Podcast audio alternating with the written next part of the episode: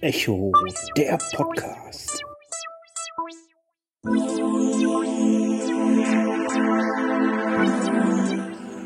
Hallo miteinander, der Wallises, zu einem weiteren Echo-Podcast. Und obwohl ihr das kurze Intro hört, ist das heute keine normale Folge, weil bis auf ein paar Tage schreiben wir das einjährige Echo der Podcast Jubiläum und es ist die 19. Folge. Ich hatte gedacht, ich schaffe ein paar Folgen mehr, aber 19 Folgen fürs erste Jahr, denke ich, ist auch in Ordnung. Und um das gebührend zu präsentieren und zu feiern, mache ich diese Jubiläumsfolge nicht alleine und habe mir einen Gast bzw. eine Gästin dazu geholt. Es ist die Yvonne und Yvonne möchte uns ein Buch vorstellen und zwar stellt sie uns vor von David Mitchell den Wolkenatlas. Und ich denke mal, ich halte jetzt einfach mal die Klappe und lasse Yvonne zu Wort kommen.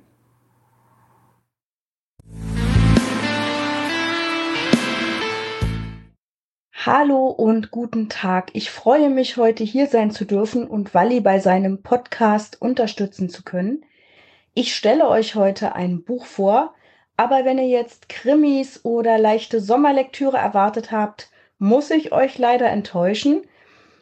Nichtsdestotrotz ist es ein Buch, das mir sehr am Herzen liegt. Es handelt sich um den Roman Der Wolkenatlas von David Mitchell. Ein zugegeben sehr dickes und nicht ganz einfaches Buch, aber ich denke ein Buch, das sich dennoch lohnt.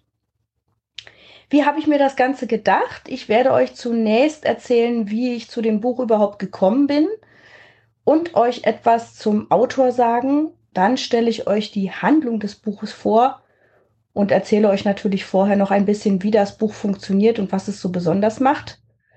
Und nachdem das geschehen ist, würde ich dann noch darauf eingehen, warum mir das Buch so gefällt und warum es mich auch eigentlich wirklich schon, wie man so sagt, ein bisschen durch mein Leben begleitet.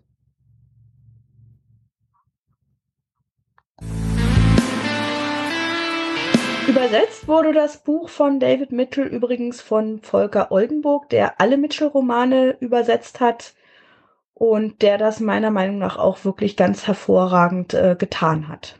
Wie bin ich zu dem Buch gekommen? Das ist diesmal eine etwas andere Geschichte als sonst. Es war keine Empfehlung von irgendjemandem, sondern meine Eltern haben seinerzeit den Film Der Wolkenatlas im Kino gesehen und ich habe sie dann gefragt, ja, worum geht's denn eigentlich? Und dann kam so die etwas kryptische Antwort, ja, das kann man nicht so genau erklären. Es geht so um Vorleben und Nachleben. Und ich dachte, hm, naja, es hört sich ja jetzt nicht so wirklich doll spannend an. Und sie haben aber gesagt, doch, das ist ein ganz toller Film. Und wir kamen dann auch irgendwann dazu, den gemeinsam anzuschauen. Und ich fand den so faszinierend, dass ich dann gesagt habe, jetzt muss ich auch das Buch lesen.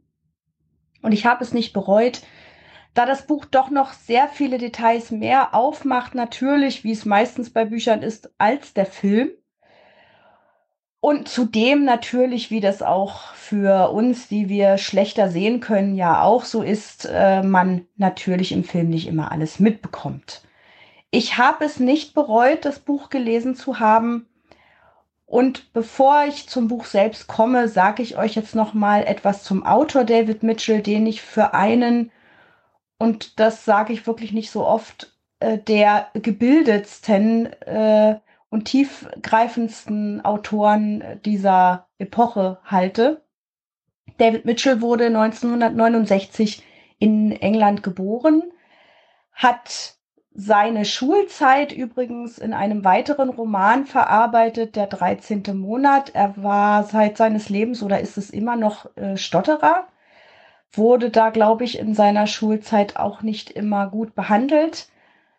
Und ähm, man merkt schon, dass er auch da in Welten abtaucht, die nicht immer realitätsnah sind, aber trotzdem wahnsinnig, wahnsinnig spannend. Er hat Literatur in Kent studiert, also an der Universität Kent in Canterbury und ist dann nach Sizilien gezogen, hat dort Englisch unterrichtet und nach seinem Aufenthalt auf Sizilien hat er mehrere Jahre in Japan gelebt, wo er dann auch seine Frau kennenlernte, um dann nach England zurückzukehren.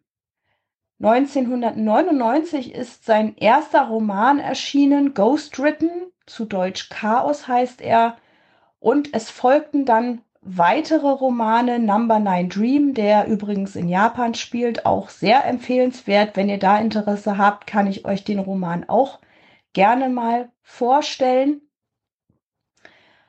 Und 2012 veröffentlichte Mitchell dann, nein, Entschuldigung, nicht 2012, da kam der Film raus, Entschuldigung, 2009 veröffentlichte Mitchell dann seinen Roman Der Wolkenatlas das ist das Werk, was bis heute, also was zu seinem Meisterwerk geworden ist, was ihm sozusagen auch ja international berühmt gemacht hat und dann auch in einer Verfilmung mit Tom Hanks zum Beispiel und Halle Berry durch die Wachowski-Brüder und Tom Tikva verewigt wurde.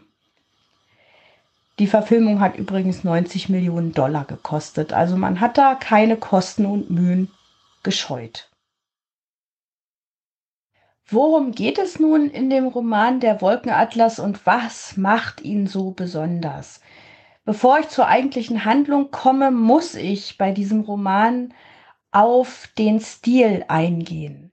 Wir finden in diesem Roman sechs Geschichten, die man aber, wenn man so will, theoretisch auch unabhängig voneinander lesen könnte. Also sechs abgeschlossene Romane könnte man denken, aber sie sind nicht abgeschlossen. Mitchell verwebt ein Schicksal aus der etwas weiteren Vergangenheit des 19. Jahrhunderts mit Schicksalen aus der Gegenwart, also 70er und 90er Jahre des 20. Jahrhunderts, mit Schicksalen aus der Zukunft und aus der fernen Zukunft. Und zwar, wie ich schon gesagt habe, in diesen sechs Geschichten, wobei er bis auf die letzte Geschichte alle Geschichten auf der Hälfte aufhören lässt, um sozusagen erst chronologisch von Vergangenheit zu Zukunft zu springen und dann am Ende wieder von der Zukunft in die Vergangenheit zurückzuwandern. Das ist wirklich etwas, was ich vorher so noch nicht gelesen habe. Und Mitchell tut das nicht nur als Roman, also sprachlich in einer Romanform, sondern jede Geschichte hat einen eigenen Schreibstil. Entschuldigung. Wir finden sozusagen einen Briefroman, wir finden ein Tagebuch, wir finden einen Agenten-Thriller, kann man sagen, ein Verschwörungsthriller. Wir finden eine Ich-Erzählung. Wir finden einen, eine dialogische Befragung und eine Geschichte, die sich sogar sprachlich von allen anderen abhebt, da sie in so ferner Zukunft spielt, dass die Menschen eine andere Sprache bekommen haben. Das schon mal als kleiner Vorgeschmack auf das, was jetzt gleich kommt. Ich sage noch mehr zur Handlung, aber ohne zu viel verraten zu wollen.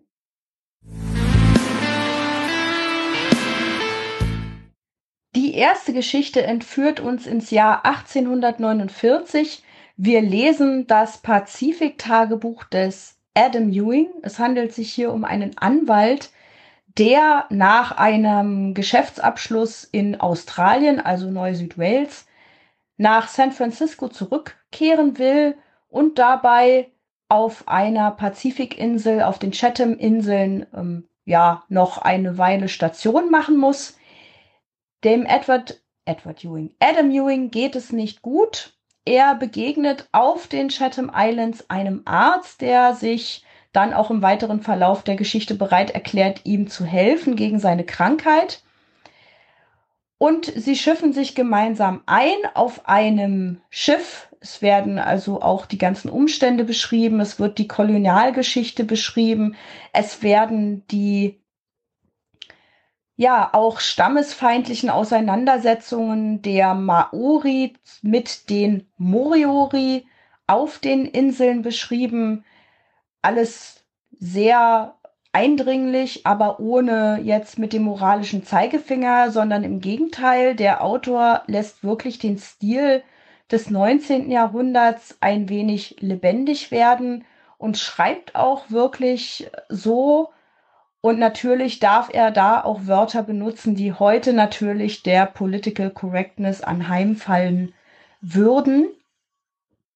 Auf dem Schiff stellt Adam Ewing dann fest, dass er, ich verrate auch nicht zu viel, einen blinden Passagier mit in seiner ja, Koje hat, nämlich einen entlaufenen Sklaven, den, dem er vorher schon einmal begegnet ist. Er rettet dessen Leben, indem er dafür sorgt, dass er auf dem Schiff arbeiten kann. Und ich möchte wirklich nicht zu viel verraten. Der Sklave wird auch dem Adam Ewing noch große Dienste erweisen, denn der Schiffsarzt Henry Goose hat ihn unter seine Fittiche genommen und versorgt ihn mit diversen Pülverchen gegen seinen in seinem Hirn wuchernden parasitären Wurm, so kann man es sagen, so hat der Doktor es beschrieben. Aber ob das wirklich gut ist, sei dahingestellt.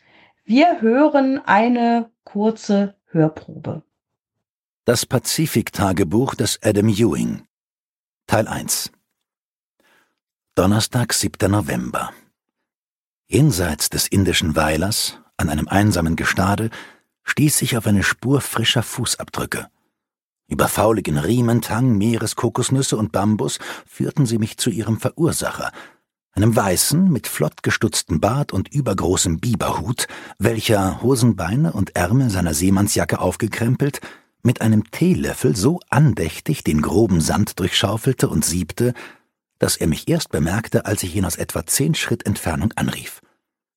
Auf diese Weise machte ich Bekanntschaft mit Dr. Henry Goose, Chirurg der Londoner Feinen Gesellschaft. Seine Staatszugehörigkeit erstaunte mich nicht. Sollte es irgendwo ein so verlassenes Nest geben, eine so abgelegene Insel, dass man dort Zuflucht finden könnte, ohne einem Engländer in die Arme zu laufen, so ist dieser Ort auf keiner mir bekannten Landkarte verzeichnet. Ob er an diesem trostlosen Ufer etwas verloren habe, könne ich ihm behülflich sein. Dr. Goose schüttelte den Kopf, knüpfte sein Schnupftuch auf und breitete mit sichtlichem Stolze dessen Inhalt aus. Zähne, Sir, sind emaillierte Schätze und der Gegenstand meiner Suche. In früheren Tagen hielten an diesem idyllischen Gestade Kannibalen ihre Festgelage ab, während deren die Starken sich gierig an den Schwachen labten. Die Zähne spuckten sie aus, wie sie und ich Kirschkerne ausspeien. Aber diese Backenzähne hier werden sich zu Gold verwandeln. Wie das? Ein Künstler in Piccadilly, der Gebisse für den Adel fertigt, zahlt ein hübsches Sümmchen für menschliche Beißerchen. Wissen Sie, was ein Viertelpfund von dieser Ware einbringt, Sir? Nein, bekannte ich, das wisse ich nicht. Dann werde ich Ihnen auch kein Licht aufstecken, Sir, denn das ist ein Berufsgeheimnis. Er tippte sich auf. Ja, nach dieser Hörprobe, gelesen von Johannes Steck übrigens, das Buch gibt es sowohl bei Audible als auch in der DZB. In der DZB-Fassung gelesen von Isabel Scherer. Es wurde in Zürich produziert. In der Audible-Fassung gelesen von Johannes Steck, Karin C. Tietze und Stefan Wilkening. Das nur noch als kleine Anmerkung. Ja, und da geht es auch schon weiter mit der zweiten Geschichte, nämlich den Briefen eines jungen, aufstrebenden Komponisten, der, das muss man sagen, ein rechter Halodri ist, mit allen Wassern gewaschen. Er schreibt an seinen Geliebten Rufus Sixsmith, dem wir auch in der folgenden Geschichte wieder begegnen werden. Er schreibt Briefe, denn er hat sich entschlossen, bei einem älteren, blinden und ja auch etwas senilen Komponisten schon Assistenzdienst quasi zu leisten, um etwas zu lernen und selbst ein angesehener Komponist zu werden. Und seine Briefe berichten einerseits von seiner Reise von England in die Niederlande oder nach Belgien, wo der, nee, nach Belgien, wo der Komponist Vivian Ayres wohnt und auch über die Anfangsschwierigkeiten, dass er dort Arbeit bekommt, über seine desolate finanzielle Situation, die ihn auch immer wieder zwingt, zu Tricks zu greifen, um nicht aufzufliegen in der Gesellschaft der 1931er Jahre, also es spielt 1931. Er wird bei Vivian Ayres wirklich auch angestellt als ja, Hilfskraft muss ihm behilflich sein, Noten aufzuschreiben, seine Werke niederzuschreiben und wird auch zum Geliebten von der Frau von Vivian Ayres, was, wir, ihr ahnt es schon, zu Verwicklungen führt und letztlich, das sage ich vielleicht noch vorher, tragisch endet. Und hier haben wir schon die erste Verbindung, die das Buch so besonders macht, denn der Robert Frobisher, so heißt der Komponist, findet in der Bibliothek des Vivian Ayres das Pazifik-Tagebuch des Adam Ewing und liest es oder zumindest die erste Hälfte und bittet dann seinen Freund, ihm doch bitte die zweite Hälfte zu besorgen ja, viel mehr möchte ich gar nicht verraten. Und ihr merkt schon, es klingt eigentlich so ein bisschen langweilig und irgendwie, naja, was soll das? Ein Musiker, hm, was, was hat der, was macht er? Aber ich kann euch wirklich sagen, ihr müsst es lesen. Es zieht in seinen Bann nicht wirklich durch die Handlung, sondern dadurch auch, wie es geschrieben ist. Ja, auch hier hören wir eine kurze Hörprobe.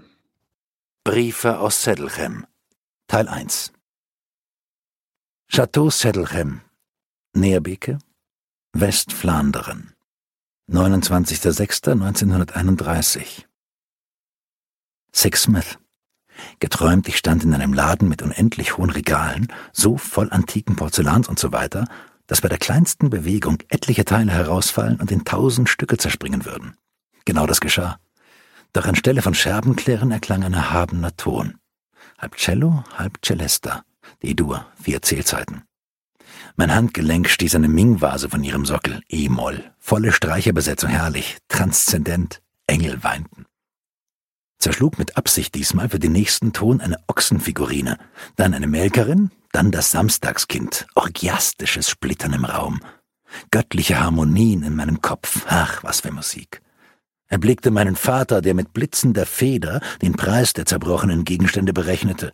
Aber die Musik musste weitergehen, wusste, ich würde der größte Komponist des Jahrhunderts werden, wenn ich diese Musik zu meiner eigenen machen könnte.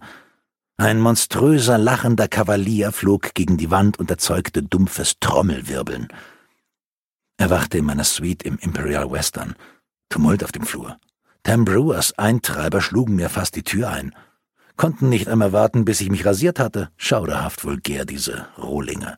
Hatte keine Wahl, als schnell aus dem Badezimmerfenster zu türmen, bevor der Direktor zu dem Spektakel eilte und dahinter kam, dass der junge Herr von Zimmer 237 außerstande war, seine inzwischen gesalzene Rechnung zu begleichen.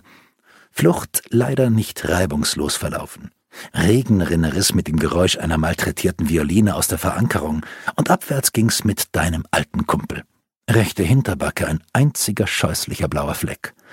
Ein Wunder, dass ich mir nicht das Rückgrat brach oder mich am Zaun aufspießte. Lerne daraus, Sixsmith. Pack bei Zahlungsunfähigkeit nur das Nötigste und nimm einen stabilen Koffer, den du aus dem ersten oder zweiten Stock auf einen Londoner Bürger die dritte Geschichte entführt uns nun in einen Verschwörungsroman. Es nennt sich Halbwertszeiten, der erste Fall der Louisa Ray. Es geht um eine junge Journalistin, die einen Skandal aufdeckt, weil sie nämlich dem schon erwähnten Rufus Sixsmith, dem ehemaligen Geliebten des Komponisten Robert Frobisher, begegnet, als dieser ein alter Mann ist. Und der ist wirkt mit an der Fertigstellung eines Reaktors, der in Kürze ans Laufen kommen soll. Es spielt in den 70er Jahren des 20. Jahrhunderts in den USA. Und es werden ihr brisante Dokumente zugespielt und die Betreiber des Atomkraftwerks haben natürlich etwas dagegen, dass diese Dokumente ans Licht kommen.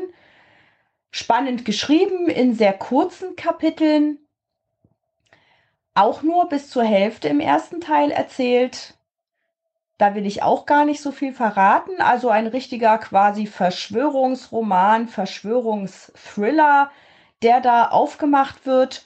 Und auch hier gibt es wieder ganz, ganz äh, leichte Anklänge an die Vorleben, an die vorigen Geschichten, indem sich nämlich die Louisa Ray, die auch durch Zufall an die Briefe des Robert Frobisher gerät, fragt, was sind das für Gedanken, die ich habe, wenn ich diese Briefe lese? Das kommt mir vor wie Erinnerungen. Sie hat ein ebensolches Muttermal zwischen den Schulterblättern wie der Robert Frobisher. Sie ist quasi, ja, wie soll man das beschreiben? Gefangen in diesen Briefen und ihr kommen immer wieder so Geistesblitze. Also auch da finden wir wieder Rückbezüge auf die vorige Geschichte, die aber nicht so sind, dass man sie beim ersten Lesen unbedingt äh, wahrnimmt und auch immer gleich so mitnimmt. Das macht Mitchell wirklich sehr geschickt und auch hier sehr spannend. Also dieser, ja, diese kleine Geschichte hat eben alles, was zu einem guten Verschwörungsthriller, Polit-Thriller dazugehört. Aber man muss schon sagen, es ist doch auch ein bisschen künstlich. Und ich erkläre auch gleich, warum. Aber zuerst auch hier die Hörprobe. Halbwertszeiten. Louisa Rays erster Fall. Teil 1 1 Rufus Sixsmith beugt sich über den Balkon und schätzt die Geschwindigkeit, mit der sein Körper auf dem Bürgersteig aufschlägt und ihn von seiner Misere erlöst. Im dunklen Zimmer klingelt das Telefon. Sixsmith wagt nicht abzunehmen. Aus der Nachbarwohnung, wo eine Party in vollem Gang ist, dröhnt laute Diskomusik, und Sixsmith fühlt sich älter als seine 66. Die Dunstglocke verdunkelt die Sterne, aber im Norden und Süden entlang der Küste flackern die Milliarden Lichter von Buenas Yerbas.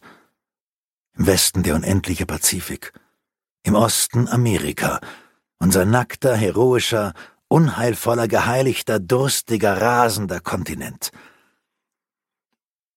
Nebenan tritt eine junge Frau auf den Balkon und beugt sich über die Brüstung. Ihr Haar ist kurz geschnitten, das violette Kleid elegant, aber sie wirkt zutiefst traurig und einsam. Wie wäre es, wenn du ihr einen Selbstmordpakt vorschlägst?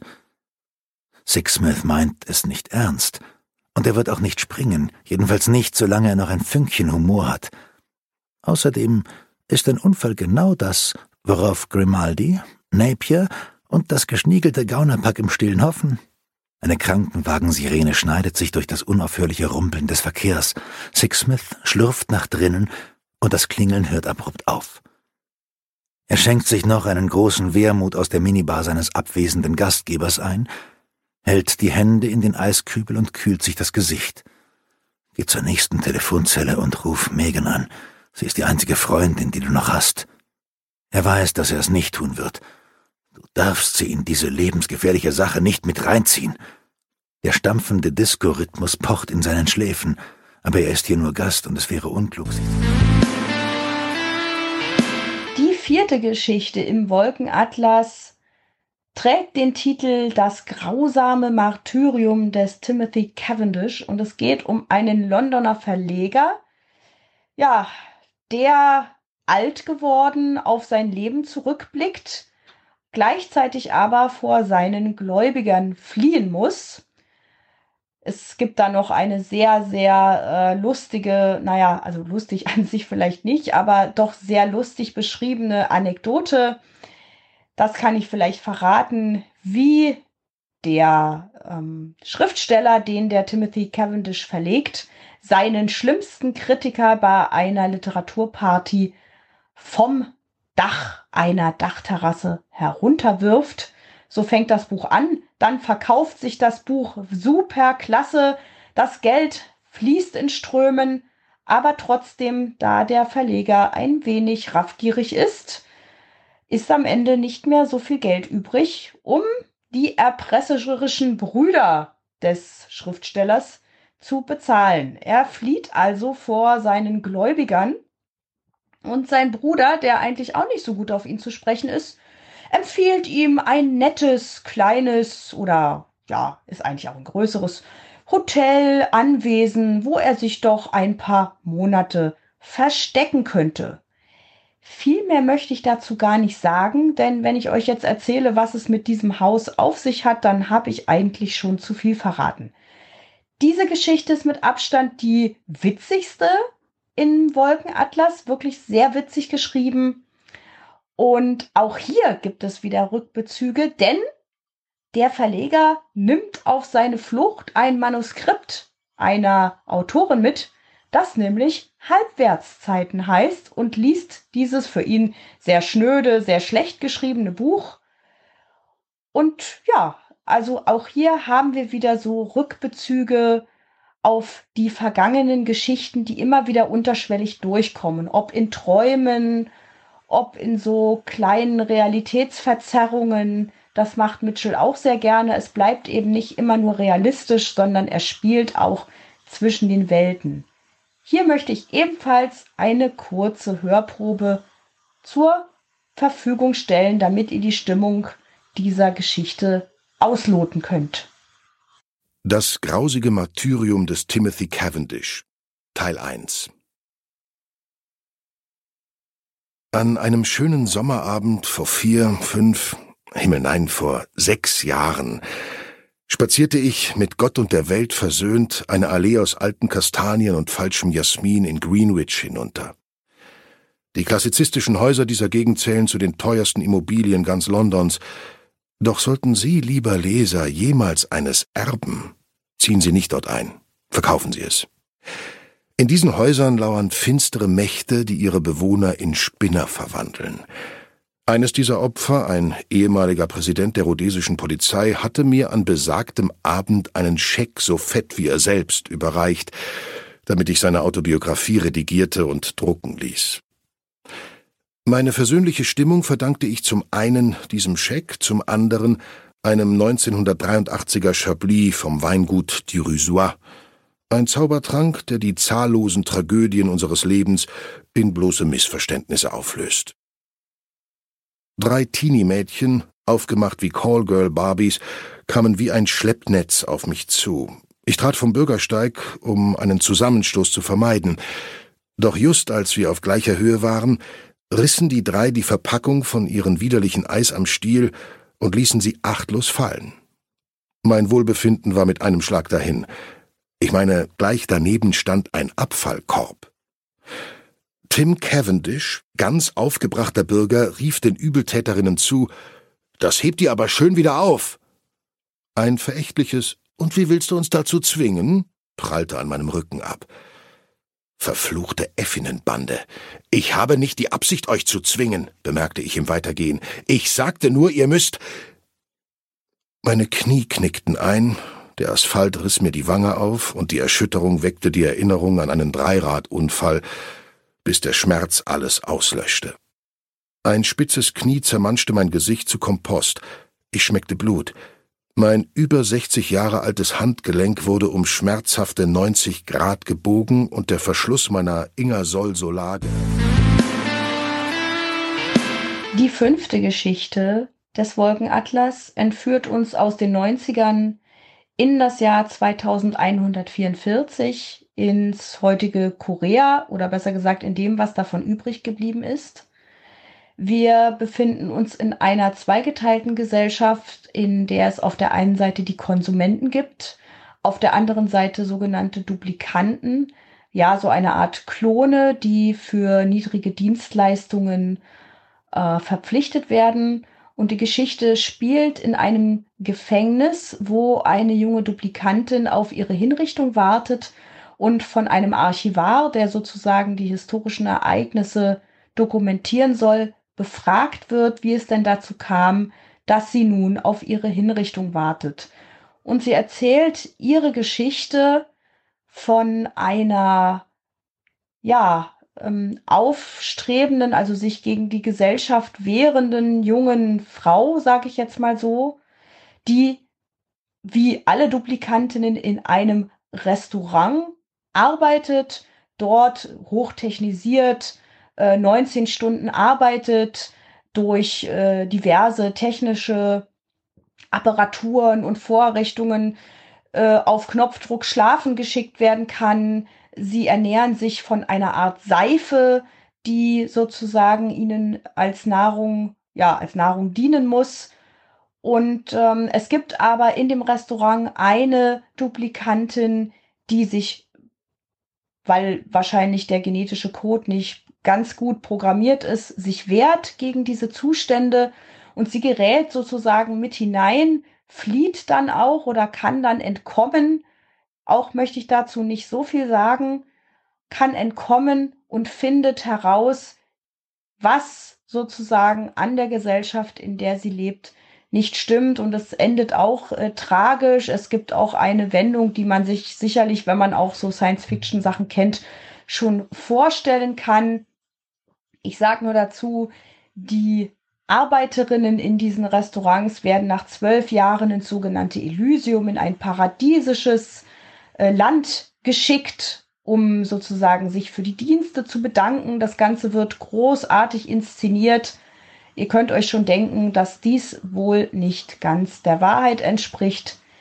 Die Duplikantin Somni 415 ähm, spricht darüber, wie sie das alles aufgedeckt hat, sich aber doch nicht gegen ihre Gesellschaftsordnung wirklich wehren kann. Und auch sie erlebt Rückbeziehungen auf vorangegangene Leben, in dem nämlich zum Beispiel ein Video, was zunächst irgendwie ihr nur so schnipselhaft zur Verfügung steht. Sie darf es auch gar nicht sehen. In die Hände gespielt wird. Sie, ja, kann sich sozusagen auch mit der Vergangenheit auseinandersetzen und auch ihre Geschichte wird auf Video aufgezeichnet und damit kommen wir nach der Hörprobe dann auch zur letzten Geschichte, bevor die Geschichten sozusagen wieder chronologisch rückwärts zu Ende erzählt werden. Sonmis Oratio Teil 1 Künftige Historiker werden deine Kooperation zu würdigen wissen, Sonmi 451. Wir Archivare danken dir schon heute. Unsere Dankbarkeit mag nicht von Belang sein, ich werde mich jedoch bemühen, dir jeden letzten Wunsch zu erfüllen, sofern es in der Macht meines Ministeriums liegt. Dieses silberne eiförmige Gerät hier ist ein Orator, er zeichnet dein Gesicht und deine Worte auf. Wenn wir fertig sind, wird er im Ministerium für Testamente archiviert. Vergiss nicht, es handelt sich weder um ein Verhör noch um einen Gerichtsprozess. Es zählt allein deine Version der Wahrheit. Eine andere Wahrheit hat für mich nie gezählt. Fangen wir also an. Normalerweise bitte ich die Befragten, ihre frühesten Erinnerungen zu schildern. Du wirkst verunsichert? Ich habe keine frühesten Erinnerungen, Archivar. Meine Tage bei Papa Song waren einander so gleich wie die Pommes, die wir verkauften. Bitte beschreibe mir diese Welt. Das Restaurant gehörte dem Papa Song Konzern. Ein Dom von circa 80 Metern Durchmesser. Die Bedienerinnen blieben dort zwölf Arbeitsjahre, ohne den Dom jemals zu verlassen. Der Restaurantbereich ist ganz in Rot und Gelb gehalten. Sterne, Streifen, die aufgehende Sonne. Das Celsius ist dem draußen angepasst. Wärmer im Winter, kühler im Sommer.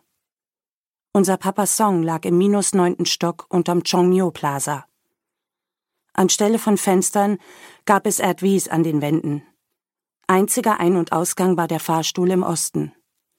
Im Norden befand sich das Büro des Sehers, im Westen der Raum seiner Assistenten, im Süden der Schlafsaal der Bedienerinnen. Die Konsumentensanitäre lagen im Nordosten, Südosten, Südwesten und Nordwesten. In der Mitte stand die Narbe. Dort machten die Gäste ihre Bestellungen. Wir nahmen sie auf, belasteten ihre Seelen und stellten das Essen auf Tabletts. Aus der Narbe erhebt sich Papa Songs Sockel. Von dort unterhält er die Gäste mit seinen Clownereien. Clownereien? 3D-Zauber. Die letzte Geschichte des Wolkenatlas trifft uns auf Hawaii, also besser gesagt dem, was von Hawaii übrig geblieben ist. Und sie wird erzählt aus der Perspektive eines jungen Ziegenhirten, der von seinen Erlebnissen auf der Insel erzählt in einer Gesellschaft, ja, in der die Welt, wie er sagt, eigentlich kaputt ist. Es gibt keine medizinische Versorgung mehr. Es gibt wieder Hirten, die Ziegen hüten, von Tauschhandel leben müssen. Es gibt einen sehr alten Glauben. Es gibt noch Reste von Schulwesen, aber alles Wissen der alten Welt ist verloren gegangen, mehr oder weniger. Und in diese Welt kommt ein Schiff einer anderen Zivilisation. Dieses Schiff ähm, lässt eine Frau auf der Insel zurück, die die Inselbewohner beobachten soll. Warum? Das wird am Anfang noch nicht so richtig klar. Ich möchte auch hier nicht zu viel verraten. Es geht jedenfalls darum, dass dieser junge Hirte, der die Geschichte übrigens in einer Rückblende erzählt, die Frau dann auf einen Berg führt, wo noch Relikte der alten Gesellschaftsordnungen zu finden sind. Das Besondere an dieser Erzählung ist, dass sie eine ganz eigene Sprache hat. Wir befinden uns in so einer fernen Zukunft, dass es keine ja, also doch, es gibt schon noch gebräuchliche Sprache, aber es gibt auch Neuwortschöpfungen, ähm, die muten so ein bisschen altertümlich an, sind es aber nicht. Und ich sage gleich, da geht es nicht immer unzimperlich zu. Also es werden auch Scharmützel berichtet mit dem ähm, verfeindeten Stamm der Inselbewohner oder der Talbewohner, wie es heißt, der sogenannten Kona, die eigentlich alle, die sie in die Finger bekommen, versklaven und äh, teilweise auch aufs ähm, brutalste foltern und äh, verstümmeln. Ja, auch hier wieder eine Hörprobe und natürlich gibt es auch hier wieder Bezüge zu vorangegangenen Leben, die ihr euch aber, wenn euch das Buch interessiert, selbst anhören müsst. Slushas Crossing und wie es weiterging. Die Wege von Old Georgie und mir haben sich mehr gekreuzt, als wie ich mich dran erinnern will. Keiner weiß, was der Teufel mit seinen Reißzähnen nicht noch alles mit mir vorhat, wenn ich mal tot bin. Drum gebt mir was von eurem Hammel und ich erzähle euch von unserer ersten Begegnung. Nee, nicht so ein spillriges, verkohltes Stück. Eine dicke, saftige Scheibe. Mein Bruder Adam und Pa und ich kamen auf schlammigen Straßen vom Markt in Honoka, plitschnass und mit einer kaputten Achse am Kahn. Der Abend kriegte uns früh ein, drum schlugen wir unser Lager am Südufer von Slushers Crossing auf, weil der Vaipio war vom tagelangen schweren Regen und einer Springflut angeschwollen und reißend. Slusha war sumpfig, aber freundliches Gebiet. Im Vaipio-Tal tat keiner wohnen außer einer Million Vögel. Drum haben wir das Zelt nicht getarnt und den Ziehkahn auch nicht. Pa schickte mich los, Zunder und Feuerholz holen, während er und Adams Zelt aufgebaut haben – ich hatte schlimm Lochspucken an dem Tag, weil ich hat in Honoka lahmes Hundebein gegessen, und wie ich schluchtauf zwischen den Ironwood-Bäumen hocke, merkte ich plötzlich ein paar Augen auf mir drauf. Wer ist da? rief ich, aber das dichte Gestrüpp schluckte meine Stimme runter. Na, jetzt sitzt du böse in der Klemme, Junge, zischelte das Gestrüpp. Sag deinen Namen, schrie ich, bloß nicht richtig laut. Ich hab ne Klinge bei mir. Dicht über meinem Kopf tat's flüstern. Sag du mir deinen Namen, Junge. Bist du Zachary der Mutige oder Zachary der Feige? Ich guckte hoch und da saß Old Georgie mit übergeschlagenen Beinen auf nem morschen Baum, ein hinterlistiges Grinsen in seinen hungrigen Augen. Vor dir tu ich mich nicht fürchten, sagte ich, aber wahr gesprochen war meine Stimme bloß ein Entenfurz in einem Wirbelsturm. Gezittert hab ich in mir drin, wie Old Georgie von seinem Ast gesprungen ist. Und was ist dann passiert? Wusch, zisch, war er hinter mir verschwunden. Ja, nix mehr zu sehen. Nur ein dicker Speckvogel, wo nach Würmern pickte, und richtig drum bittend hat gerupft. Ja, nachdem ich euch diese Geschichten nun vorgestellt habe, möchte ich zum Abschluss noch kurz sagen, warum mich denn überhaupt äh, Mitchell so fasziniert. Man kann es nicht gut beschreiben. Es ist einfach die Stimmungen, die er erzeugt, wie er schreibt. Er kann sich so gekonnt in die Welten, die er beschreibt, hineinversetzen, dass man gar nicht mehr aufhören kann zu lesen. Er zeichnet jede Welt wirklich einzigartig, so dass man einfach mitgerissen wird in diese Welt hinein. Er kann sowohl ernsthaft schreiben, wirklich richtig ernsthaft, dass man berührt ist, dabei auch wahnsinnig gebildet, ohne versnobbt zu wirken. Also was ich da für neue Wörter gelernt habe, das ist unglaublich. Und er wirkt dabei aber niemals arrogant, außer er möchte, dass seine Figuren arrogant wirken. Er schreibt auf der anderen Seite aber auch wirklich lustig. Ich habe mich teilweise bei der Geschichte des Timothy Cavendish habe ich wirklich sehr lachen müssen, weil es wirklich so schöne, äh, witzige äh, Pointen gab. Auch die Geschichte über den Komponisten, gut, da ich aus der musikalischen Branche komme, kann ich die vielleicht noch ein bisschen mehr antizipieren. Aber auch die, diese Briefe, das ist so stilecht geschrieben und auch wenn er nicht stilecht schreiben möchte, wie es zum Beispiel im Tagebuch der Fall ist, merkt man das. Also man, er kann das wirklich so meisterhaft, diese Geschichte durchkomponieren, diese Stimmungen erzeugen, dass der Wolkenatlas nicht umsonst verfilmt worden ist, glaube ich einfach. Und mich persönlich fasziniert eben auch unheimlich die Thematik, gibt es ein Leben nach dem Tod? Was sagen unsere Taten über uns aus, denn darum geht es in dem Buch. Wir kreuzen immer wieder unsere alten Eislaufbahnen, sagt der Verleger Timothy Cavendish sinngemäß. Wir können gar nichts daran ändern. Wir kreuzen immer wieder die alten Pfade. Und die Taten unserer Vorleben, wenn es sie denn gibt, die haben Einfluss aufs spätere Leben. Also unsere Taten, die wir jetzt tun, die haben Einfluss auf das, was uns zukünftig passiert. Und das kann er wirklich so meisterhaft umsetzen. Dazu vielleicht noch, der Film zeichnet sich auch dadurch aus, dass er sehr häufig durch doppelt, also durch die gleichen Schauspieler besetzt ist, damit eben genau dieses Faktum besonders herausgehoben wird.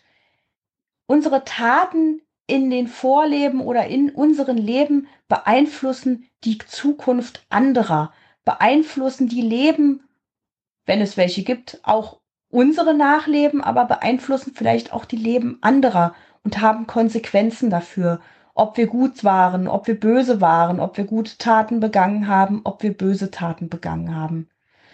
Und das ist etwas, was an dem Roman wirklich fasziniert, was auch mich äh, immer noch fasziniert und deswegen höre ich in den Roman immer mal wieder gerne rein. Ich lese den auch nicht am Stück. Ich kann das auch empfehlen, Mitchell vielleicht nicht am Stück zu lesen, sondern wirklich mehr ja auch mal ab und zu, wenn man dann eben sagt, oh, das erschlägt mich jetzt gerade, macht man kurze Pause und kann dann wirklich wieder fortfahren. Es ist wirklich, ja, ein, ein Buch, was mich, glaube ich, mein Leben lang begleiten wird.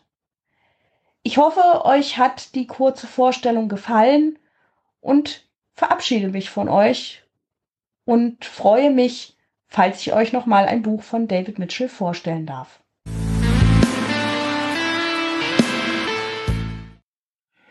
Hallo zusammen. Ja, dann gibt's auch von mir noch mal ein kurzes Fazit. Erstmal bedanke ich mich herzlich bei Yvonne. Das war wirklich sehr schön.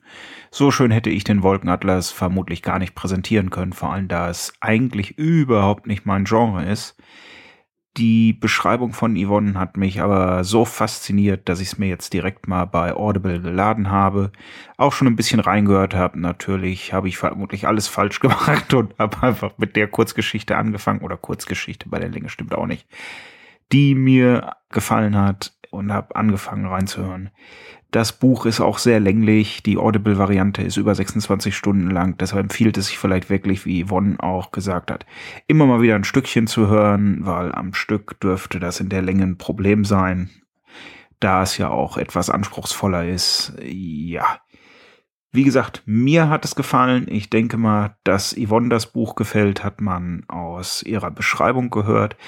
Ich fand es auch sehr toll, Yvonne hier als Gast, Gästin, wie ist es denn jetzt genderkorrekt, hm, an Bord zu haben. Ich hoffe, dass das nicht das letzte Mal war, dass wir hier Yvonne hören oder auch andere Gastsprecher. Das lockert das Ganze auf. Ihr müsst nicht immer nur meine kratzige, verrauchte Heuschnupfenstimme hören und könnt auch mal schöne Stimmen hier in diesem Format genießen.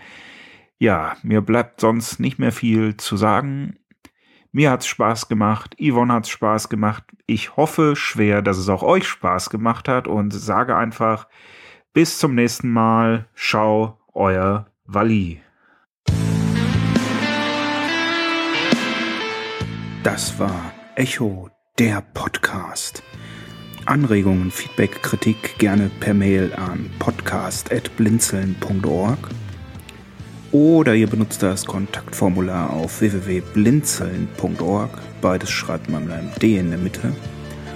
Oder ihr benutzt den Blinzeln Anrufbeantworter. Den könnt ihr erreichen unter der plus 49 51 65 43 94 61. Oder ihr benutzt die Echo Mailingliste. Oder ihr schaut mal in die Echo WhatsApp Gruppe. Wenn ihr mich auf Twitter erreichen wollt, das geht auch. Und zwar findet ihr mich unter Quality. Ich buchstabiere Quelle, Wilhelm, Anton, Ludwig, Ludwig, Y, Thorsten, Y. Bis zur nächsten Folge von Echo, der Podcast.